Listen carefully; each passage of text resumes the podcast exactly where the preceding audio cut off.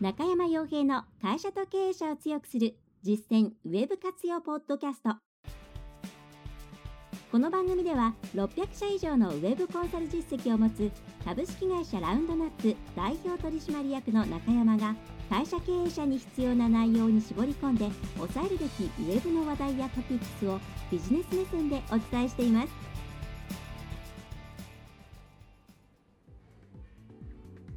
皆さんこんにちは。ラウンドラップコンサルティングの中山です。それでは本日も会社と経営者を強くする実践ウェブ活用ポッドキャストを始めていきたいと思いますのでぜひとも最後までお聴きいただければと思います。さて今回ですが、えポッドキャストでは会社とか経営者をね、え強くするという観点で技術面というよりはマーケティング面ですとか経営面での、え考え方についてお伝えしているんですけれどもその中で、えそうですね一番、うん、いろんなところで課題になってくるものが一つ人材というところではないかなと思います。そこで今回はですねその人材について、えお伝えできればと思います。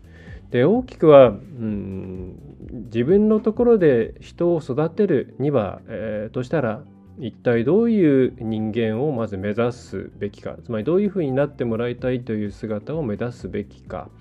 あるいは、えー、そうですねあまり大きくない会社の場合、えー、経営者の方が、まあ、ご自身でやるケースも多いあるいは右腕の方にやってもらうことも多いということになるになると、えー実体自分たちはどういうふうな方向でこうスキルを伸ばしていけばいいのか。というところがすごく気になる部分ではないかなと思いますしご相談を受けることも多いですね。またこれから自分がこの WebIT の世界でどういうふうにスキルアップしていったら将来につながるのかというところこの辺りを気にしているプレイヤーの方もいらっしゃると思います。いろんないろんな方がこのポッドキャストを聞いていただいているのでいろんな方に通じる内容をなるべくお送りしたいと思っています。でえー、でよくこの話題の中で言われるのが、うん、ジェネラリストになるべきかそれともスペシャリストになるべきかという話題だと思うんですね。でこれについてはいろいろな考え方があるので一概に言えないんですが私はどちらかというとそれそういう切り分けの仕方をするというよりは、まあ、ある一点ですねここだけ気をつければいいよっていうポイントここを押さえればいいんじゃないかなというふうに思っています。で今回お伝えするどういう人材をまず目指すべきかっていうところについてもこの点をまずクリアできるようになってくださいという内容をお送りしたいと思います。はい、で、まあ結論から言ってしまえばその一点とは何かというと、えー、経営ですね会社企業とか経営面とウェブの面というものを橋渡しできるような橋渡し人材というものになるあるいはそういう人間を育てるというところを第一の目標に、えー、することをお勧めします。でこれは会社の規模によっても様々なんですけれども例えば中小のそんな中堅まではいかないようなですね10人とか20人ぐらいまでの企業さんそれから主要規模企業であればもうですね会社の経営の状況状況というか、うんまあ、どういう組織になっていてどこがどういう数字で動いていてえー、どういう方向に向かっているんだよという経営企画とか普通の経営全般の部分まで含めたところここまでも、えー、ある程度分かりつつその上でウェブの世界を知っているっていうこの2つをですね両方カバーできるようにしてあげた方がいいです。で、えー、経営者が直でウェブをやる際に楽なのはもう経営のところは分かっているので楽なんですね。だ結構経営者の方でもこういうふうに言った方がいいと思ってるのになんか、えー、あのね今の担当者はそういうふうに考えてくれないんだよなとか自分が思っていることと違うんだよなっていうことを思われる方も、えー、いらっしゃるかもしれないんですけれどもそれは、えー、皆さんがですねある程度ウェブのことを分かりつつそして経営のことをもう無意識な部分も含めてちゃんと把握しているからなんかそういう発想がいろいろ出てくるわけなんですね。で、えー、やはりですね、その現場で働いているような方々にそういうところの知識を求めるっていうのは、きちんとそういう研修とか企業、教えるということを踏んでいかないとうまくいか、えー、いくはずがないので、そこを期待するのは難しいわけです。なので、えー、まあ、ご自身でですね、経営やってるっていう方は、まあ、正直そのままウェブのこともある程度覚えちゃった方が早いですね。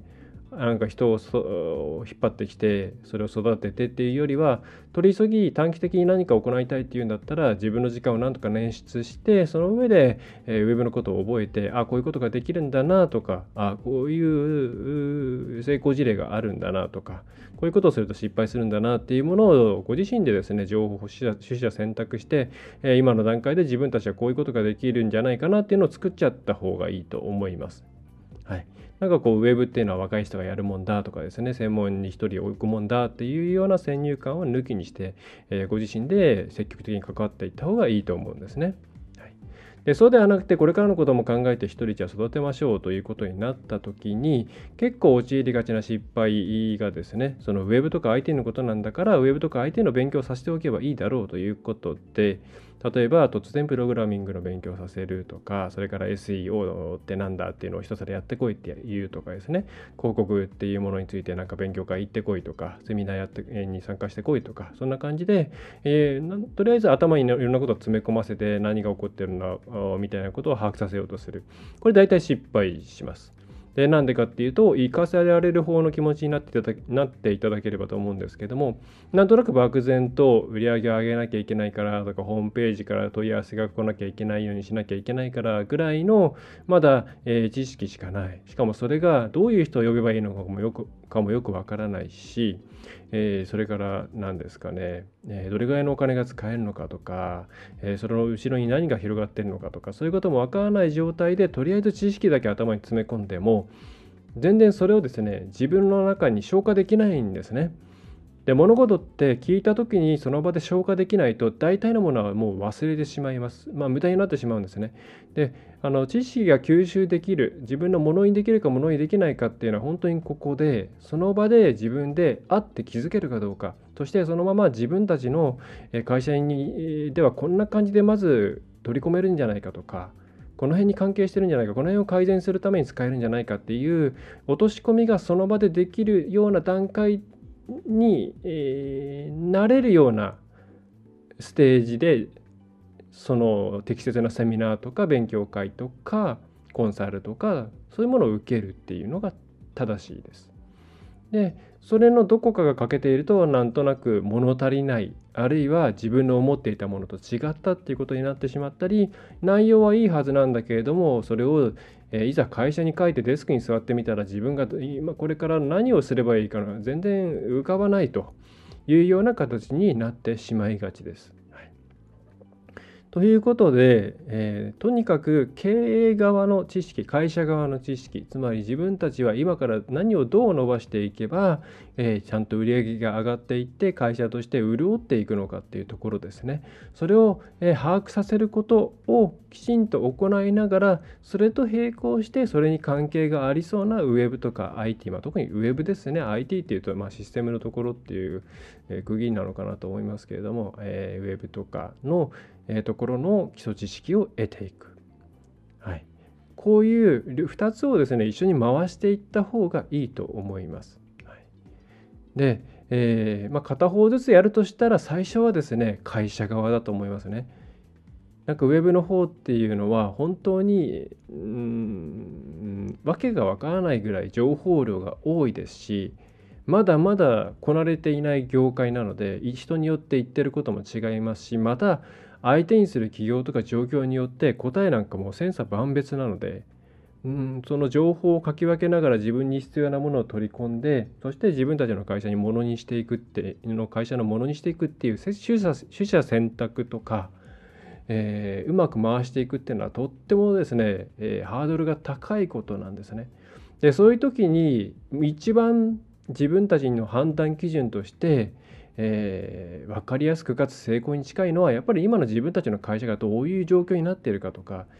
どういう、えー、お客さんがいてどういう競合がいてとかそういう外的要因も含めてまずビジネスの部分です。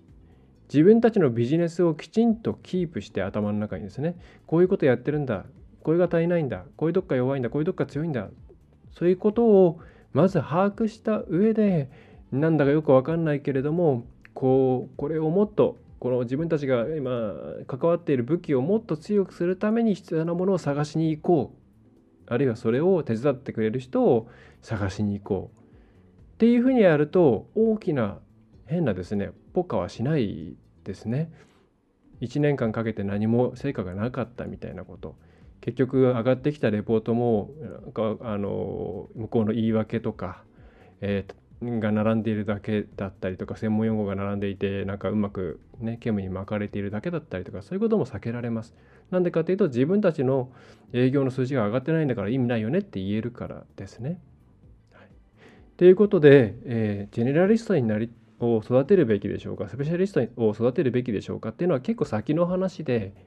まず今から船を漕ぎ出すっていうような方、ね、船を出すぞっていう方はまずはウェブと経営両方をきちんと扱える人を育てることをお勧めします。はい、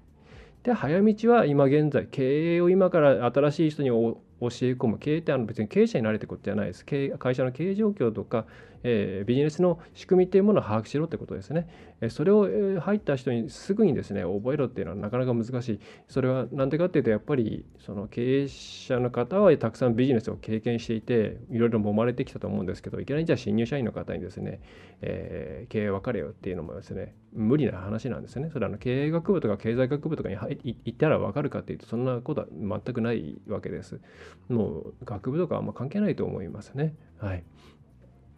で、えー、そういう状況ですから是非、えー、育てるべき人材とかどっちに行くべきか悩んだらその2つを伸ばしていくんだまずはこの2つを伸ばしていくんだということを考えてみてください。でそれがうまくいっていくと、えー、うまくいくと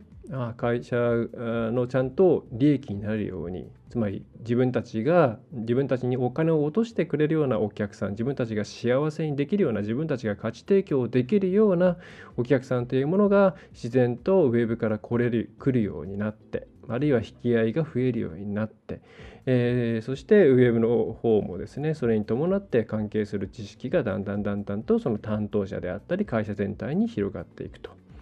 そういうことをしていった時にじゃあ、えー、改めて考えてここからどう伸ばそうという時にじゃあジェネラルもっとこう広く幅広くさまざまなことをやってみたいとアンテナを伸ばして、えー、いろんなことに手を出してみ、えー、たいということであればジェネラリストを引っ張ってくるべきでしょうしあうちはこの辺の分野をどんどんやっていけばいいんだっていうことが少し見えてきたとしたらじゃあそこに関するスペシャリストを育てていこうかあるいはそこで採用しようか。スペシャリストの場合、人材市場で比較的採用がしやすいと思います。もともとどんな業種でもジェネラリストの採用って悩ましい部分ではあると思うんですけれども、まあ、さておきスペシャリストの場合こう技術面とか能力っていうのがある程度分かりやすいので、えー、取りやすいですねシステム、えー、とかもそうですしプログラミングもそうですし、えー、マーケターでもそうですけれども。えー、そういうところを取っていけばいいと思います。まあ、最初からいきなりですねあの、ウェブとか IT できる人来てくださいってやると、どんな人が来るかも分かんないですし、皆さんもどんな人を取っていいか分かんないと思うんで、それよりはですね、急がば回れで、まずは、えー、先ほどのようなステップを踏んでいっていただければいいんじゃないかなと思います。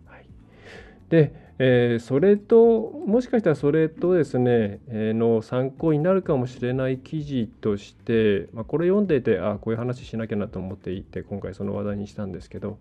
IT メディアの AI の方でですね、えー、データサイエンティストって何ですかっていうような記事が出ています。11月12日ですね。年収180%アップ、まあ、年収とかいいんですけど、データサイエンティストっていう職種があります。まあ、あまり一般的ではないですし、中小企業の方々にとっては、えー、まあ、関係がないと言ってしまってもいいような、えー、高度なビジネス、えー、インテリジェンスに関する、え職種ですね。なんですけれども、この求められるスキルっていうのが3ページ目にあって、これはですね、大枠としてはどんな規模の会社でも同じだと思います。なので少しご紹介します。求められるスキ求められるスキルとしては4つ挙げられています。1つ目は、マーケティング、営業、ファイナンスなどのビジネスマンとしての、え、基礎知識。で2つ目は専門的な言葉を使わずに分かりやすく説明できるプレゼプレゼンテーション能力。で3つ目が統計学機械学習などアルゴリズムに関する知識。で4つ目が、えー、Python、R、SQR、Spark などの実際に大規模データを分析するためのコーディングスキル。えまあ、言い換えればこれは中小小規模事業であれば1つ目は、えー、マーケティング営業云々というよりはビジネスに関する知識。ビジネスマンとしての知識。で2つ目のプレゼンテーション能力これは必要ですねそれはあの外の会社に発注する際もそうですし社内にこういうことやってるんだよってことを分かりやすく伝えるためにもちゃんと表現できる能力は必要ですで3つ目、えー、統計学、機械学習などのアルゴリズムに関する知識、まあ、アルゴリズムっていうところまでやるっていうのは難しいと思うんですけど、これは、まあまあ、のウェブとか IT の知識ぐらいでいいかなと思います。で最後、コーディングスキル、まあ、これはいらないかなと思いますね。はい。えー、まあさておきですね、え、レベル感、その技術としてのレベル感は違えど、結構この記事はそういう意味ではですね、えー、すごく面白いんじゃないかなと思いますので、ご覧いただければと思います。はいえー、ということで、えー、ちょっと話がいろんなところにあっちゃこっちゃしましたが、えー、これからね、えー、どういうふうに自分たちは Web とか IT を使いこなしていかなければいけないんだろうって悩んだ時に、えー、人、物、金の問題がありますが、一番重要なのは人です。はい。金で解決できることもたくさんありますが、えー、中期的なことを考えていくと、やっぱりですね、人っていうものも考えないとうまくいきません。物っていうのは人と、えー、それから、え金があって初めて生きてくるものなのでやっぱり人っていうところをですね是非考えていただいて、えそれを活用楽しく活用できる、ね、ような会社をいっぱい作って、えいっぱいできていけばいいなと思いますし私はそういう会社をたくさん増やしていきたいなというふうに思っています。えー、というところで、えー、今回のポッドキャストは以上となります。まあ年末に向けて急激に冷え込んできておりますので皆さんお布団なんかもねあったかいもの出してないという方はぜひすぐ出していただいて、えー、お体に気をつけていただければと思います。えー、この間も、えー、とですね、TOTO さんの方でちょっと、えー、1周年記念でね、大宮の方で、え、講演してきましたけれどもお話しすると分かることたくさんありますので個別相談とか、え、また枠が年内もありますので、え、お申し込みいただければと思いますあとえー、っと何でしたっけね、え IT 導入補助金が余ってんですかね、えよく分かんないですけどもえっと、12月公募期間が延長されたみたいですね。11月19日まで、ですので、来週の月曜日までが、ちょうどもともとの第3次の5回、えー、締め切りだったんですけれども、えー、約1ヶ月伸びましたということになりました。えーまあ、IT に関するもの、うちもたくさんホームページとか、え作成とか、え、いろんなものをですね、えー、やってます。まあ、半額、最大45万円ぐらいですかね。補助されるんで、えー、お得だと思います、えー、うちもできるものに限りは数限りはあるのですが、えー、もう何件かは受けられると思いますのでよろしければお問い合わせいただければと思います、はい。えそれでは最後までお聴きいただきましてありがとうございました。えラウンドナップコンサルティングの中山がお送りいたしました。えご興味ある方はコンサルティングですとか、え講演、えそれからそうですね、さまざまな顧問などのサービスの方もラウンドナップコンサルティングのホームページの方からご覧いただいてご検討ください。よろしくお願いいたします。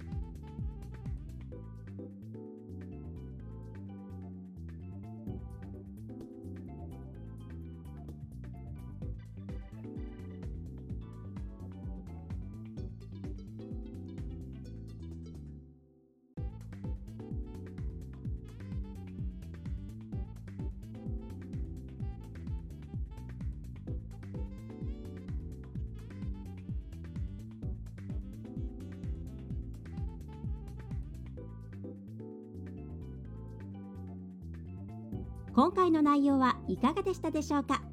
ぜひご質問やご感想をラウンドナップコンサルティングのポッドキャスト質問フォームからお寄せください。お待ちしております。また、ホームページにてたくさんの情報を配信していますので、ぜひブログ、メールマガジン、郵送ニュースレターや各種資料 PDF もご覧ください。この世からウェブを活用できない会社をゼロにするを理念とする株式会社ラウンドナップがお送りいたしました。